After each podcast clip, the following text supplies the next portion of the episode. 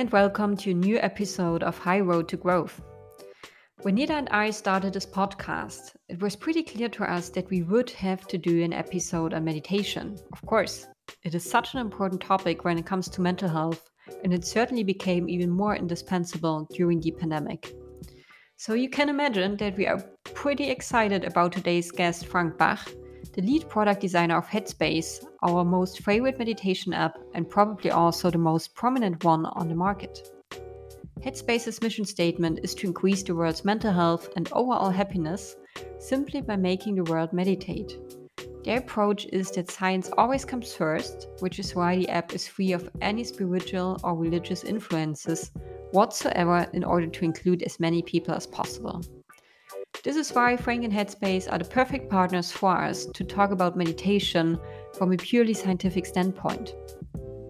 Headspace uses 10 to 12 minute long meditation sessions that you can dive into at any time of the day. It's such an easy concept and specifically designed to incorporate meditation to your daily lifestyle, no matter how busy you are. We have asked Frank about the specifics of the product and how and why it works so well, and of course, since at the end of the day, Headspace is an LA based tech and wellness company, we were totally curious to learn more about the working culture of the company that has the goal to make the world a happier place. So, without further ado, let's head over to our conversation with Frank.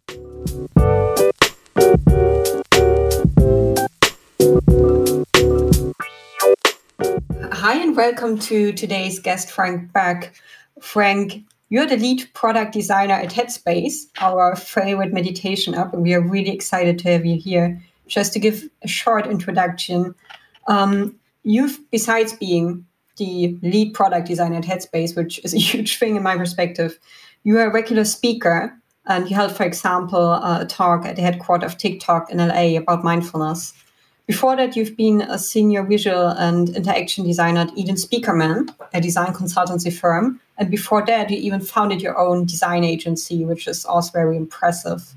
And I think what um, is the most important question for us to start with uh, what is Headspace from your perspective? From our perspective, it's like the most popular meditation app in the market. And if you look at the website, you have a very prominent and convincing mission statement, which says, to improve the health and happiness of the world. And we would like to ask you as a first question um, why, is, why is Headspace so great and what are the popular features of that? What would convince our listeners to use it? Yeah, for sure. Um, yeah, I think Headspace, you know, about 12 years ago started as a meditation app. You know, it was a very much a linear path to teach you how to meditate. So you kind of day one, day two, day three, you show up every day for about 10 minutes and learn how to meditate. And you know, since we're in we're in the tech space, we're in the startup kind of world, and um, the way that we the way that we work on the app is is constantly iterating and trying new things and trying to adapt with the way the world is changing and evolving because as you know in any kind of business if you if you're stagnant your competitors will then uh, start to pull your kind of your audience uh, towards them. And so we're always trying to stay one step ahead. Um, I think a couple of the features that that have gone over very very well um, are the the sleep content, like the tab that we have to help you sleep. I think we've seen a a totally new user base that comes to Headspace for sleep, but we're always trying to no matter why people discover Headspace, we're always trying to bring them back to embedding mindfulness and meditation into their life. And so maybe today um, you just need help falling asleep, but hopefully that's that's a cue for uh, building kind of healthier habits and decisions in your life. And so I think there's been a few themes over the years that I've been at Headspace. I've been there for five and a half years, and what started as a meditation app became sort of a beyond meditation app, and then a um, sometimes referred to as a habit building app. And now in 2022, like coming out of or still in the pandemic, I think we're we're really seeing that the call to action for Headspace is to become a more robust uh, mental health application. And so maybe building in things like coaching, and therapy. Um, but of course, as a designer, that's kind of where where I come in, where we have these these unique business challenges and goals that some of our members may have. And so, how do you design a product that is able to do all of these things while still maintaining that simplicity, um, not losing your current member base, that kind of thing. So, um, I think Headspace is great because we're constantly evolving with what the world needs, and that's why you know the mission statement that you mentioned, health and happiness of the world. I think that really comes through, and you know, we if we just stayed the same and never never adapted, then we would be um, not trying to meet such an ambitious goal.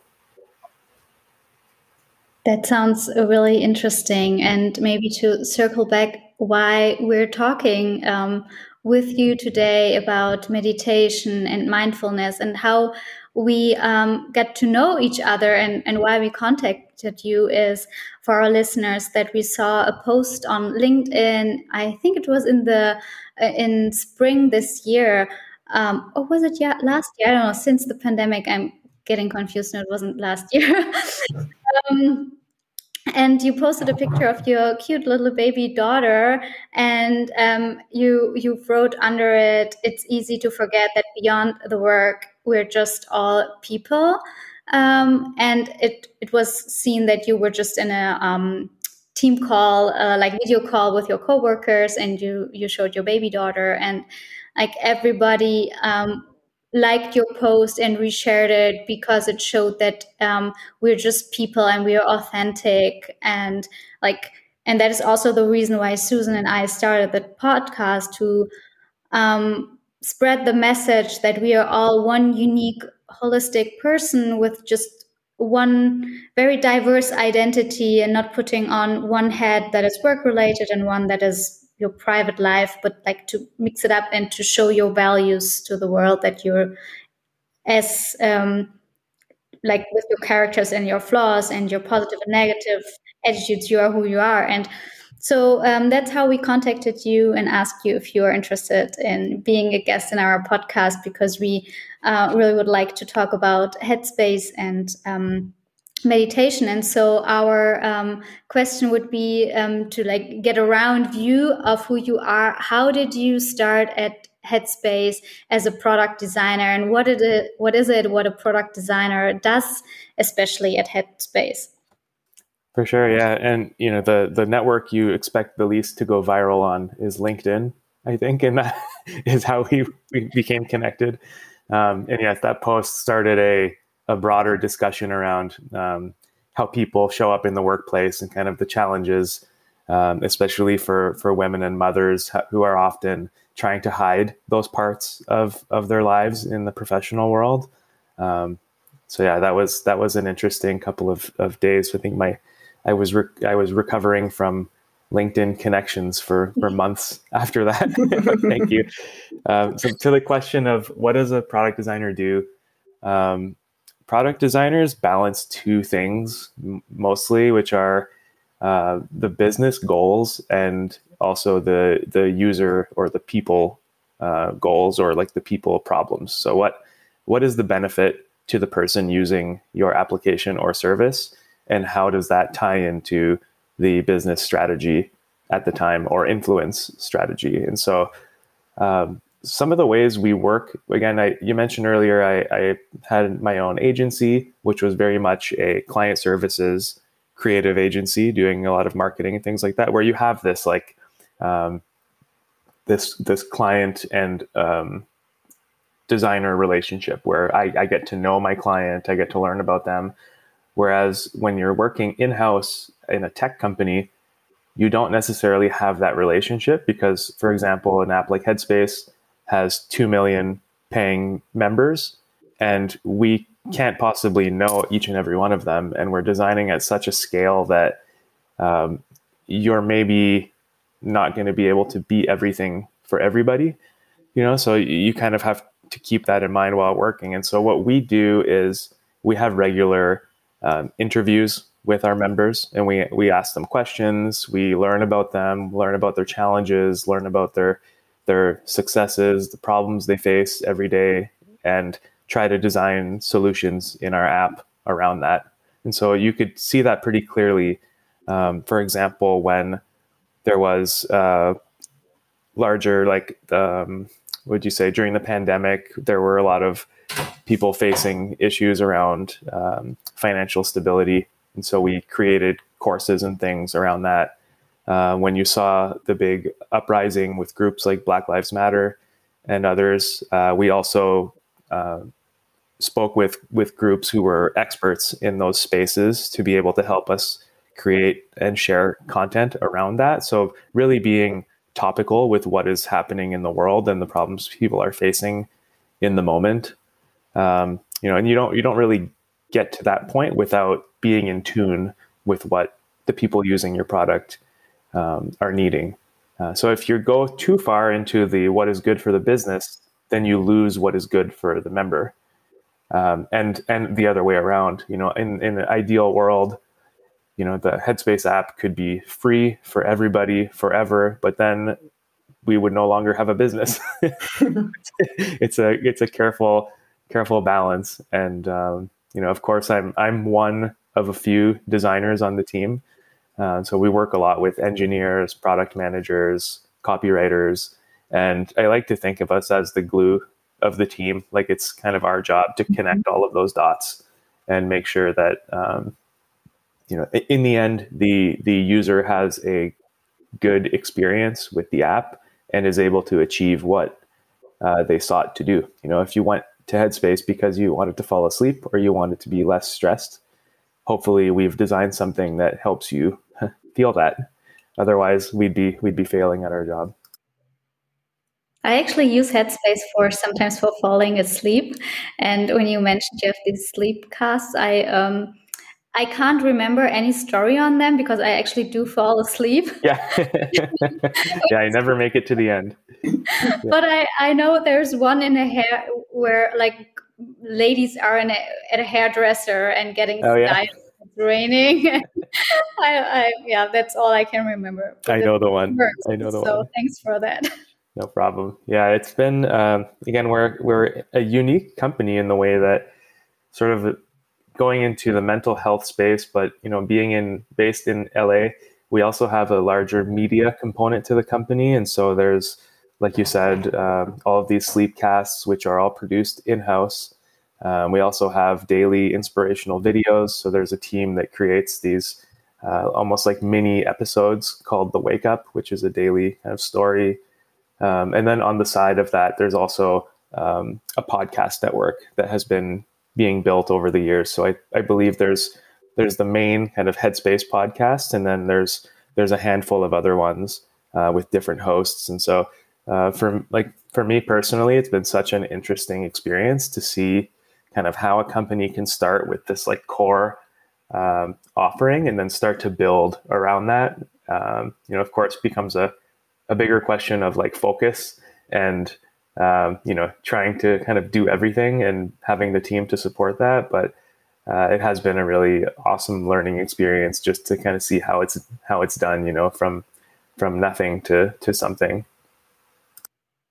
Now, also saw just that we can go a little bit more broadly with that, but usually the U.S. is like our test market, um, U.S. or Canada, and so um, that's that's pretty recent and uh, yeah, there's been there's been people who have been working on that who have built up the the business case to allow it to make sense that that we do s- such a thing, and uh, I'm really I'm really proud of that that effort. I think that's you know that's a a great move, and and we also know like you know we have we have insights on who our audience is and also insights on where we want that audience to grow. And we you know we want to be an app for everybody at all ages. And so, uh, for sure, meeting meeting teens uh, in that need state, I think, is going to be super important uh, for us to you know continue to stay relevant as a as a service. You know, that's really great, and I think that brings me um, to my first question about meditation itself.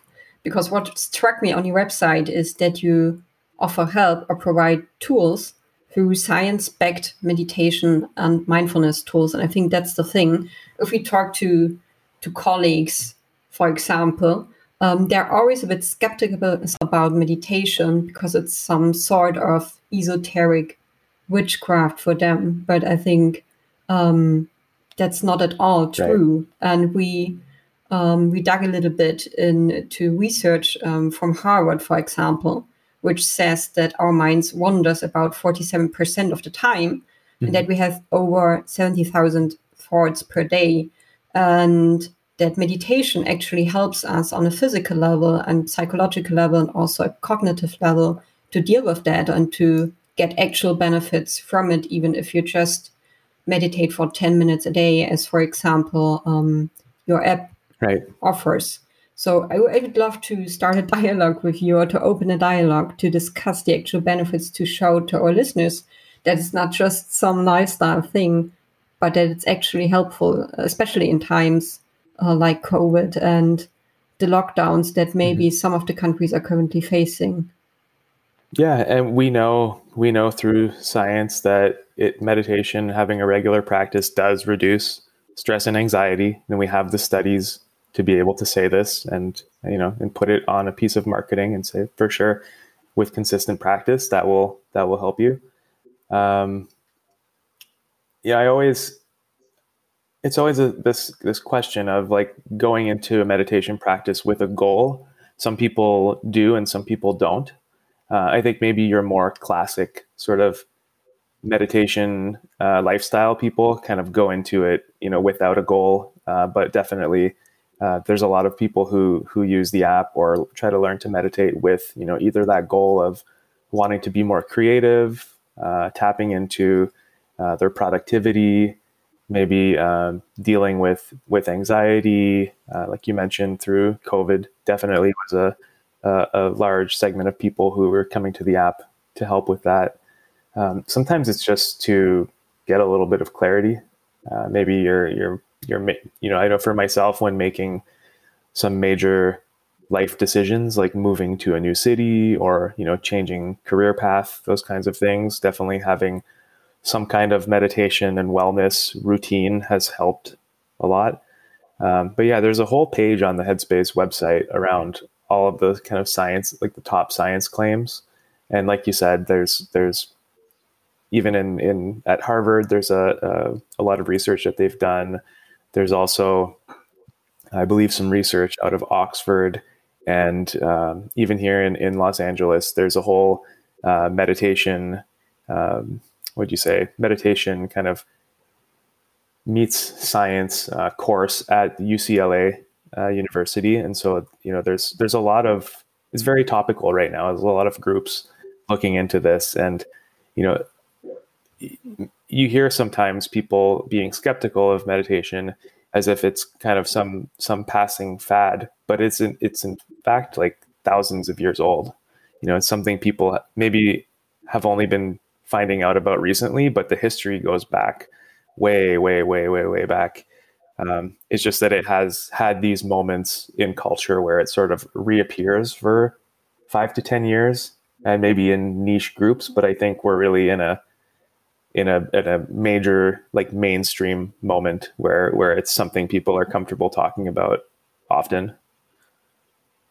It's so interesting how sometimes um, things like meditation, which is like a really um, old feature from cultures, mm-hmm. like hundred thousand years old and uh, people used to do it and felt the benefits and nowadays the science kind of comes and follows it and explains mm-hmm. to our society now um, the benefits and I can speak from experience um, that I feel how meditating regularly helps me, especially in times where my mind can't focus and wanders around a lot, mm-hmm. um, to just take a moment and breathe and be aware that I'm stressed right now. That is kind mm-hmm. of the first um, lesson I learned from from meditating to be more focused on my feelings and then to to learn with just taking a step back and pausing for a moment to also um, handle stressful situations. For example, mm-hmm. when there are like many tasks. Um, and I don't know which one to to work on first because all are pressing and, and mm-hmm. urgent. So it's a mindset that you can learn while meditating somehow. Uh, I feel that things in life, either if it's work related or private, um, don't happen to you for a bad reason, but it's how you internally perceive yeah. them and um, how you decide um, if they affect you, your mood, your stress level, etc. So, um, can you maybe tell us a little bit how or why meditation helps to build such a resilience? I think you you kind of got to it in what you said, which is it helps you note emotions and feelings and put a little bit of space between you and your reaction. Um, so if you're feeling angry, then you know hopefully over time you've built this response where your mind goes, "Oh, I'm angry," or "That's that's anger," and then I get to choose how I engage with that feeling of anger or that feeling of jealousy or that feeling of stress. Obviously, like to a certain extent, um, you know, if you're dealing with something that's more like a chronic mental illness that you know you, you it's going to be difficult to meditate your way out of that but for sort of your regular day-to-day stresses and you know, you know maybe um, conversations with with family members or arguments with your partner that kind of stuff uh, it can really help smooth over that situation. Um, like you said just based on how you react and how much power you give that scenario. And you can in fact um, deflate that pretty quickly just by allowing a little bit of room for the the feeling to settle and make a decision on you know what your next step is going to be. You know how do i how do i want to engage with this? And kind of puts you in the driver's seat again where you're you're not allowing life to just happen to you and you're you're an active participant in your day to day and that's i think that's empowering. And you know for sure we're i think we're we're it's hard to be perfect at this and it's probably unrealistic to to uh, expect yourself to be. And i always tell people you know i work at headspace and even for me like a meditation practice is hard to maintain and even sometimes it's hard to find the time and you know it, it, i think even when i say that to people I see them like I, am seeing you nod along. It's like, yeah, it's like it's hard. It's not. It's not. It sometimes doesn't come as naturally, and it can be as difficult as uh, a, a exercise routine. You know, it's it's it's just easy. It's easy to say, ah, not today. I'll just do it tomorrow. Um, yeah, totally. Yeah. But I feel it's so important to connect with yourself, and with by by that connecting to yourself, you also are able to connect with your with the other person you're mm-hmm. dealing with or talking talking to and just um, while we you were talking i was wondering do you also offer or what would you say like for little kids um, mm-hmm. as soon as they're old enough to understand what meditation is or maybe a sense of yeah. playful mm, introduction to it um, I think that would be something which would be very valuable for for little kids to learn in a young age and to by then implement mm-hmm. it in the life in, in their life like like a daily habit like brushing right. your teeth and mm-hmm. meditating mm-hmm. for a few mm-hmm. minutes.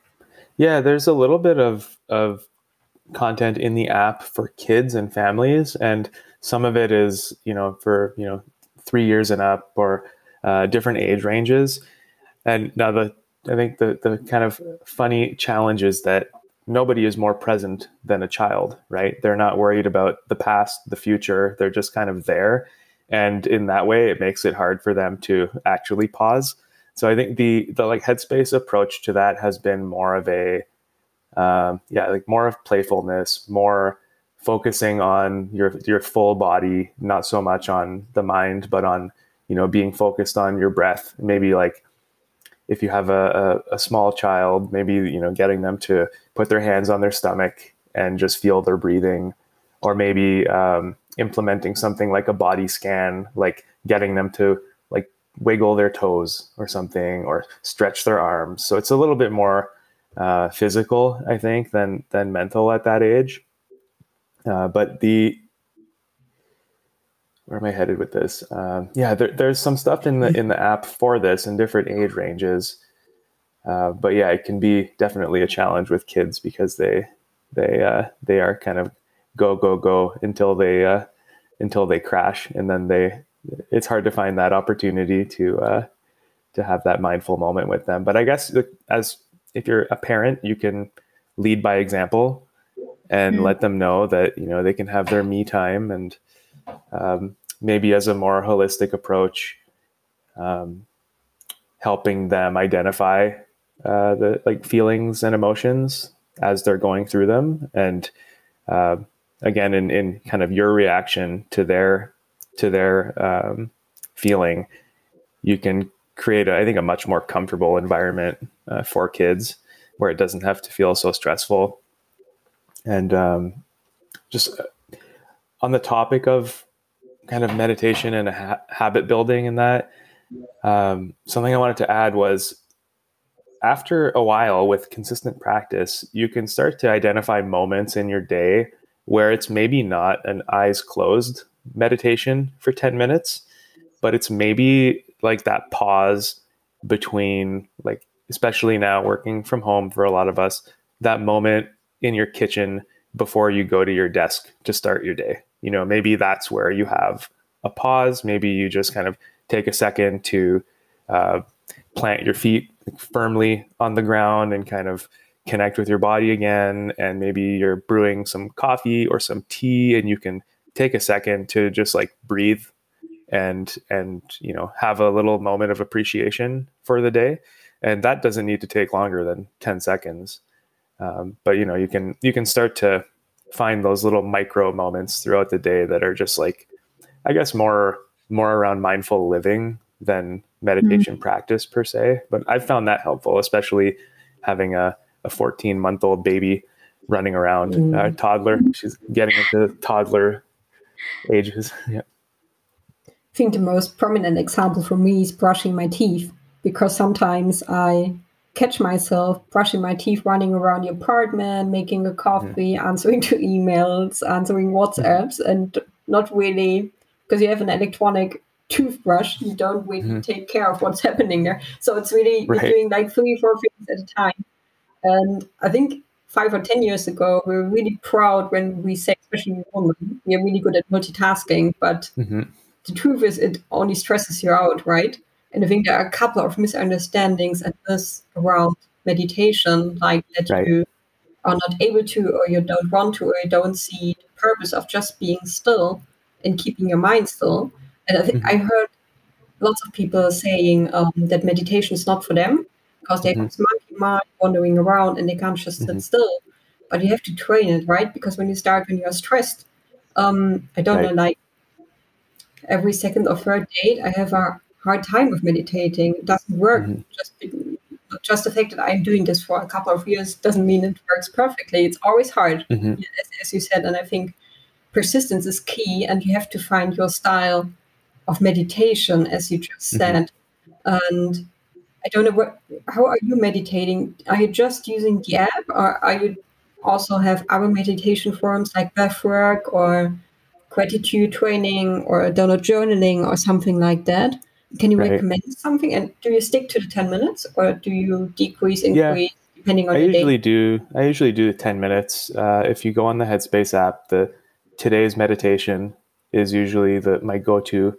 I don't have any courses or or anything that I'm actively working on right now, so I just I really like that kind of little bit of wisdom at the start of the session, which changes every day, and then just a like breathing exercise, um, body scan, that kind of thing. Usually sitting, not usually laying down, but um, some other uh, tools I've enjoyed have been um, even just like using Spotify. Like yesterday, I, I, I was I was working out and I was listening to you know like workout music, like stuff to to get you going. And I was like, you know what, this is a little too much right now. I'm just to listen to some um, to some meditation bells. And so I said, you know, I had my Apple Watch. I'm like, hey Siri, play meditation bells on Spotify. And I wasn't sure what would come up, but I really enjoyed it, and it was a nice contrast to like the the the pace of the workout. Uh, just to have something to to you know bring the energy down in a way. So I really I do really like the like just the bells and sil- and silence. If that's maybe more just to like set a, a mood or a tone for an environment rather than like a, a focused practice. Um, what else? Um, I've been playing with some some fitness apps that have yoga and stretching routines, and I'm I am enjoying those. Though you know for sure not not as often as I'd like to be doing them, like many things. Uh, but yeah, typically just the like Headspace is the is the tool I use to um, to learn about meditation, and so I and of course working there, I, I have a lot of uh, kind of loyalty to the product in that way. Um, but yeah, there's there's a lot of stuff out there on the market, and if if a subscription is not for you right now, I think there's websites like YouTube and Spotify that can um, help you discover a few a few free tools just to to get started and see if if there's anything that you like. It's interesting. In the morning, I, I really love to use um, the Mindspace app, and in the evening, when I try to get to sleep, I'm always using some breathwork techniques like the 478 breathing, where you breathe in for four seconds mm. and you hold for seven and you breathe like out for eight. breathing kind of like thing. a box yeah. breathing technique. And if, mm-hmm. I think that calms me down the most. But I know, Nina, with you, it's the opposite, right? You don't really work with breathwork. So it's really interesting how everyone has his own technique, right? Yeah, totally. I, I try. Um, how how to say it like not actively um, influence my breath while meditating mm-hmm. but to just um, focus on my natural breath but it's really hard because i feel like every time i start focusing on my breath i influence it and then i tend to what you just said susan to fall into a breathing technique and when i realize i try to let it go again um, and what helps me is to put like my um, hand on my belly and to feel like the bodily sensation, how my belly moves when I inhale and exhale. And then it helps mm-hmm. me to release um, how to influence my, my breath and just see how it naturally um, flows. And mm-hmm. I realized when I'm sometimes when I'm really stressed and many things are in my mind, it's hard for me to fall asleep. And then I try that technique as well. And sometimes it helps, but not not really. And I realized for me, and I mentioned it earlier, that the sleep casts help mm-hmm. help me because my mind can focus on something kind of creative a little bit because I mm-hmm. start imagining the story. It's like it reminds me to when you're a little child and your parents read a story to you and then you listen yeah. to it and fall asleep. Yep. And maybe that's the adult style of a good night sleep story. I don't know, but it um, it really helps. And so um, it's hard for the mind to get into a stillness and for the body and muscles to release. And I have the feeling that that is important to fall asleep what would you say? Um, how does meditation help to get a better sleep quality and um, maybe get a better, not only sleep quality, but also to fall asleep and then have a better quality and sleep through the night? Right. Yeah, I think it, it comes back to awareness and, you know, the awareness of you're having trouble falling asleep and why maybe um, for some people, it's going to be racing thoughts. For some people, uh, maybe it's that you had a cup of coffee today at three o'clock and you shouldn't have. Uh, you know, there's there's just so many factors. Um, maybe you're you're focusing on something that happened five years ago that you, can't get out of your head. You know, that kind of thing, and um, just having that space, that awareness of, oh yeah, that's you know, that's just my mind, like kind of bouncing an idea around and maybe if I shift my focus to something like breathing, um, I can I can have a better chance to fall asleep. Um, I can't speak totally to like the science of the quality of sleep, but you know for sure there's there's stuff on the Headspace website, and if you go deeper into the sleep page, there's going to be a lot more information around that. Um, but science, like science first, has been the approach on pretty much everything that we do, and I think it's a differentiator to other products out there. Um, you know, when it comes to sleep, like if we, if you want to live more mindfully, uh, maybe start a meditation habit. Um, if you're not sleeping, that's like the first key to I think just like general good health. You know, if you get if you're able to get a good night's rest, then you have a better chance the next day.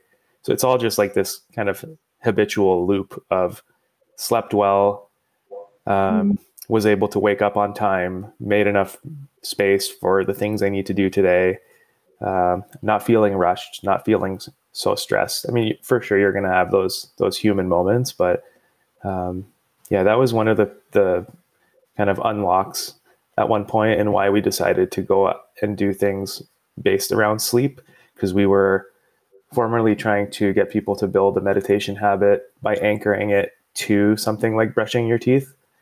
And then we just kind of kept going back further. It's sort of like, okay, what about first thing in the morning? And then what about um, what about first thing before bed? And we were seeing that engagement in our product where people were using the app mostly at two times during the day. So you had like your kind of your evening routine and your morning routine, and also getting a little bit of customer feedback around hey, I really like the app and I'm, I'm interested in learning how to meditate, but I keep falling asleep. And we're like, oh, wow, I wonder if there's an opportunity there uh, to even help people more with that, that falling asleep kind of issue. Um, but yeah, I think it's, it's kind of happened very organically. And again, thankfully being, being in touch with our, our members often has helped us kind of navigate that and and you know we're not the only sleep tool out there but i think we've been able to give it our own very like headspace flavor. So like you said with the the, the sleep casts they have stories that are interesting but not quite interesting enough to really pull you in. They're just kind of enough and um, we sneak into those stories things like breathing exercises. Um, so you're you're maybe listening about a, a story about a bunch of cats who live at, at a marina and you're like okay that's a fun story. I can kind of imagine these cats. Okay okay. And then all of a sudden you're focusing on the waves and you're breathing with the waves and you're oh wow. And then hopefully soon you're asleep. So that's the trick. Good to know. Yeah i mean it's it was we worked with with our science team um, when we developed the sleep casts we also uh, hired a group of poets to help us write these stories.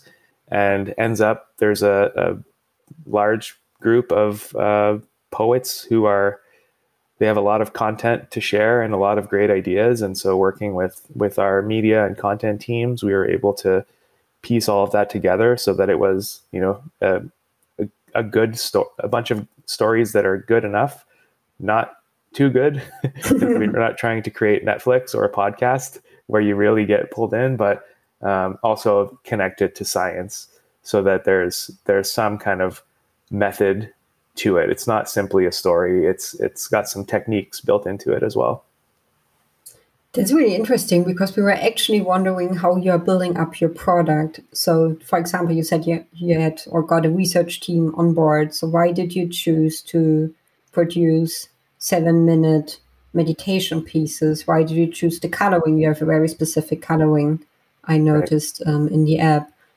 Which voices do you pick? Um, which stories and which mm-hmm. themes? For example, you have the theme for or a class for um, being anxious, then you have a class for being angry all the time, or a class for helping you to focus more. How did you develop those products actually? Well, with on the content side, thankfully we're able to see in our in our data and in our our dashboards we can see what is the most popular content and when we can see that there's a lot of um, a lot of energy around a certain kind of content and maybe a certain theme uh, then we we usually will continue to build upon that and so if if we're seeing that um, for example there's a there's a um, sleepcast called rain day antiques and it has performed very, very well. It's one that people use quite a bit. And so we see enough action around Rain Day Antiques to say, let's develop a part two, a part three. Let's put in the effort to create Rain Day Antiques in different languages. Uh, and so using that information to, I guess, like de risk the business decision in a way. And that's kind of the, the iterative product development um, way of operating. And when it comes to, um, so you mentioned something. There was something else you mentioned. I can't. It's slipping. Um, like the color, coloring, for example. oh, speakers. coloring. Yes, on the on the brand side, yeah, it was. Um, it was a decision that was kind of made accidentally many many years ago, where when Headspace was launching, um, the people who were who were designing it were very skilled in like brand and marketing design. Like they were they were not so much uh, on the user experience design kind of specialization, and I think they they looked at what was out on the market and they didn't want to make something that was cliche or that looked kind of like everything else. They wanted to make something that really stood out and it was just received really really well and if you look at the artwork it's for sure playful and bright and um, now we do have a dark mode in our app so that you're you're able to use the product at night without um, without losing your vision. Yeah.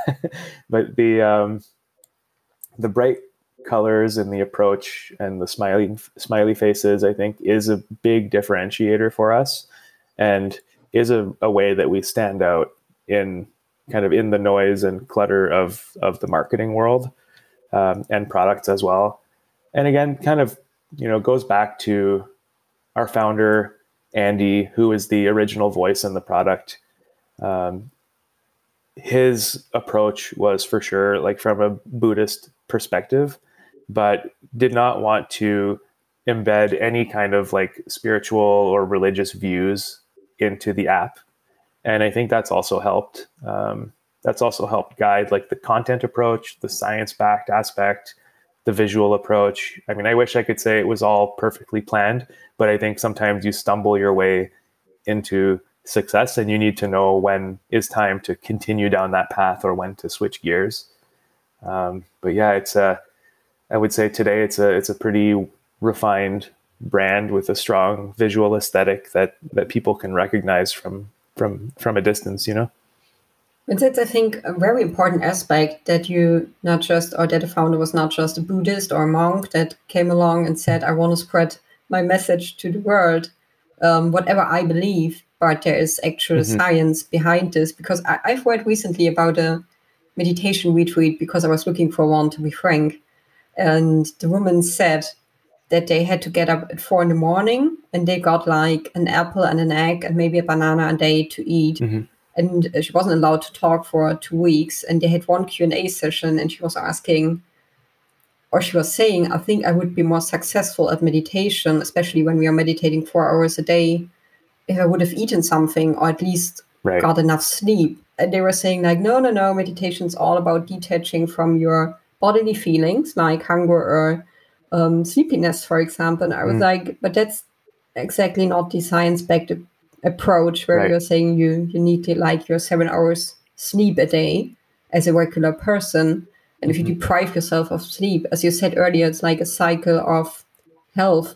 Why would it help to be better in meditation? Why would meditation help you to be healthier when you're not allowed to sleep? So it didn't make sense at all. And I think if people were not used to meditate or not used to, to the idea of meditation here this, then I can understand why they become skeptical.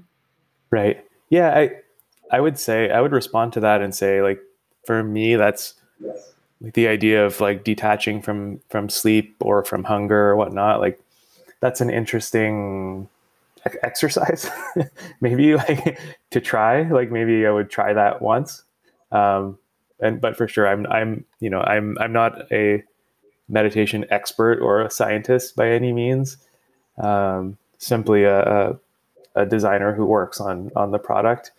But uh, yeah, that doesn't really speak to me very much. Um, though I want to go back to your uh, question. I remembered what I was thinking around um, how do we how do we decide on which teachers to have in the app? And so for many years, the only voice in the app was Andy, who was our co-founder, and he, that's how we started and eventually you know through that customer feedback we got to hear that you know a lot of people really like his voice but some people don't and some people would like a female voice. Some people would like a voice that is more attuned to their culture.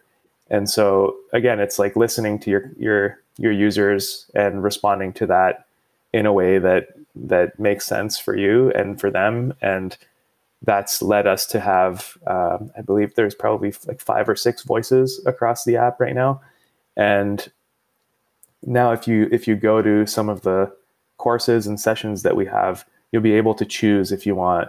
There's andy eve who is a female british voice. There's Kessonga who's a black man from new york. Uh, there's dora who is african canadian woman from vancouver.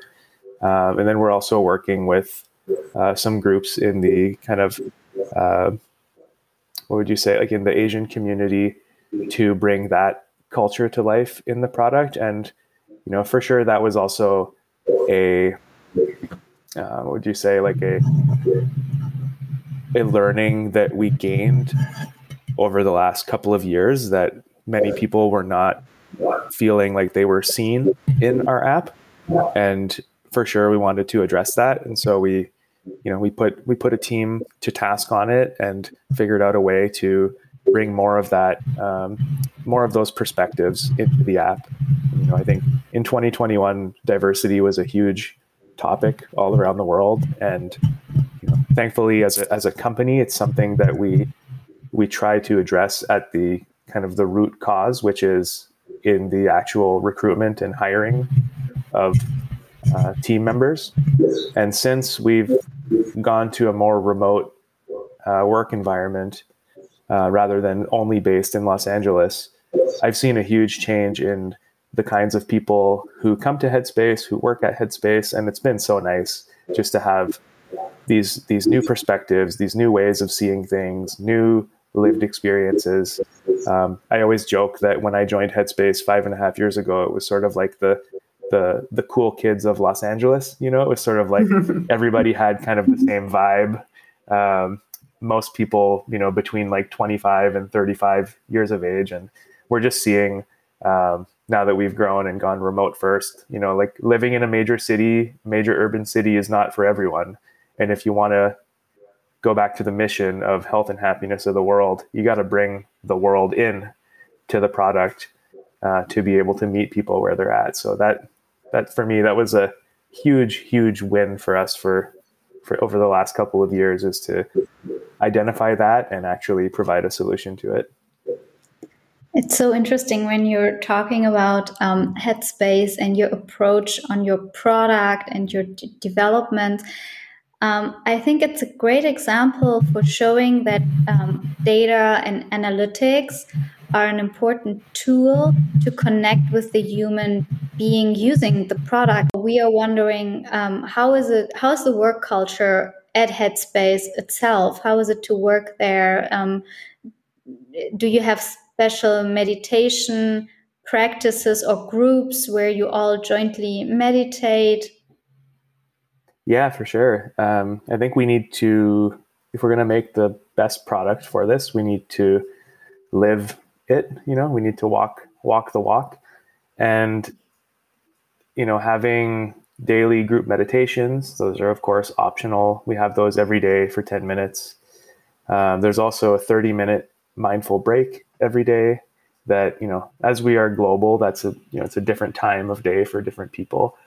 Um, but for sure there's a there's a recurring calendar item uh, set by by hr that gives you a 30 minute break every day.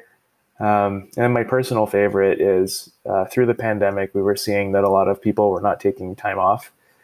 Um, you know, there was nowhere to go. And I think mm-hmm. pe- people in not just that headspace, but in general, were feeling, if you were still working, feeling lucky to still have a job. And so people were very focused in that. And um, the, the reaction from, from our human resources team was, um, one to to survey the company and to get some information and the response was to give us a no meeting day every friday which was really nice and every second friday like the alternate friday is a, a day off so we work four days five oh, days wow. four days five days and so mm-hmm. that has been a huge relief, and I think a very progressive approach. Uh, you know, there are other companies who do similar things, but um, that's that's been, I think, one of the most appreciated kind of perks of the company.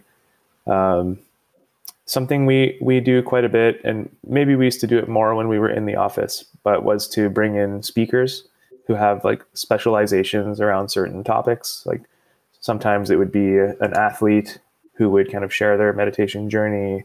Um, sometimes people in the tech world, like we had uh, the founder of LinkedIn come and speak to us. Um, we've we've had Bill and Melinda Gates come to speak to us. Um, trying to think. I mean, of, of, course, being in Los Angeles helped for that because uh, people are usually spending a lot of time there that are like in the media and kind of business mm-hmm. world. Um, but yeah, that's been that's been one perk that I really enjoy. It doesn't always have to be these high profile people either. Like sometimes just having someone who's a nutritionist come and speak to the team around uh, like just healthy eating, like just to tu- to have the opportunity to tune into that during the workday and not have it be this like outside of work thing that I'm scheduling for. Uh, that I really I really appreciate. For getting to the second to last question, I would like yeah. to ask you if you currently accept job offers. yeah, for sure. There's a jobs page. There's a jobs page on oh, the on the uh, on the site. Great. That sounds great. I, am really curious when you have um, each um, second Friday off. Did you notice a decrease in efficiency of your people? or in the sales or something like that? Was there any right. negative impact or was it more positive actually? I mean, I, this is not the official HR answer, and I I, I, I, I can't officially probably make that statement, but from my point of view, I have not seen the teams that I'm on operating um, at a at a lesser capacity. I think it's just forced people to prioritize more. Like, mm-hmm. you know, is the could this meeting be an email kind of thing? Like, do we Fine. do we need do we need to regroup do we need a stand up every single day or could we have uh, could we use slack every day and maybe meet mm. meet over zoom once per week just to have a check-in so just being more efficient i think it that was kind of the the challenge that people faced i believe but um, yeah no no slowdown or anything like that no i, I would say even uh, maybe even more more speediness just because you're you're maybe more focused during those four days. And on my side, where I'm typically uh, balancing between like managing projects and mentorship with my team and things, and also also being a, a active designer on certain features and offerings, um, having that no meeting day on the second Friday is really key to like actually getting things done sometimes where you can, you know, your Monday is kind of like setting up the week. You know, Tuesday mm-hmm. you maybe get like a few things done, and then by you know by Thursday the list of things to do can easily be stacking up. And just to know I have that Friday that is fully open, nobody's going to bother me, no one expects to talk to me that day. I can really like you know have my headphones on, focused, and get a bunch of stuff done. Um, so that I, I've really enjoyed that. It sounds, yeah, sounds sensible. I mean, you can't run on high speed for five or seven days a week. It just doesn't work. So it sounds like it makes a lot of sense. Yeah. And before I hand over to Nida for our last question, we were really curious if you noticed um, an increase of sales in the last year. And if so, do you think it was just due to COVID and lockdown, or do you think it's just the right time at the moment for your product? Yeah, I think it's both those things. I think like you know product development and um, the world of like growth marketing. You're definitely trying to set yourself up to react to a scenario in a way that meets people's needs in that moment. And so the pandemic and us feeling like we needed to have a response to that or, or like people coming to us and saying like what's Headspace going to do about this kind of thing. That was, you know, an interesting moment that I, I don't know I've felt before. Uh, but the biggest business growth piece has been in the uh, Headspace for work, like B2B um, space, where employers were looking for solutions for their uh, for their employees uh, usually as like an add-on to like their healthcare packages. And so that was like that was a big surprise. And uh, as far as on the consumer side, I think things have been going just like like normally well. Uh, but the B two B side for sure was like, oh wow, there's something there's something going on here, and we need to we need to pay attention to it. Uh, whereas in the past, it was maybe just kind of this nice to have um, on the side kind of offering, where the most most of the focus was on the consumer app. Yeah, I, I really appreciate that um, shift in the mindset of um, employers to implement mindfulness more into the work culture. Mm-hmm. And probably um, Headspace is a great example to be a really unique and open minded company and to implement that culture that you are selling with your product also within mm-hmm. Headspace as a company and as an employer. And from what you are talking, I'm not only a fan from your products, but also from Headspace itself because yeah. it's such a cool company and it's so, it seems like you all have a really creative um, energy and that also employees are seen mm-hmm. as a really sustainable asset and treated like that. So that is really right. valuable. And I really like that I learned that today from head, from you and about Headspace. So that is really great. And Thank you so much from your time. But before we conclude this podcast, we all, sure. always have one uh, question, uh, one final one, which would be if you have like one final advice for, for our listeners, like what advice would you um, give them as a takeaway? Sure. Um, one bit of advice. If you haven't drank a cup of water today, go and do that. That's a great one. Stay hydrated. That's really important. So, Frank, thank you so much for your time and being a guest in our podcast. We really appreciate that. And it also reminded me to pick up my meditation practice again because I was really lazy uh, a couple of weeks. so I um, totally. I feel like it's a good time to start again. So yeah, thanks no for that. thanks for having me. I appreciate it. It's been nice to uh, chat with you.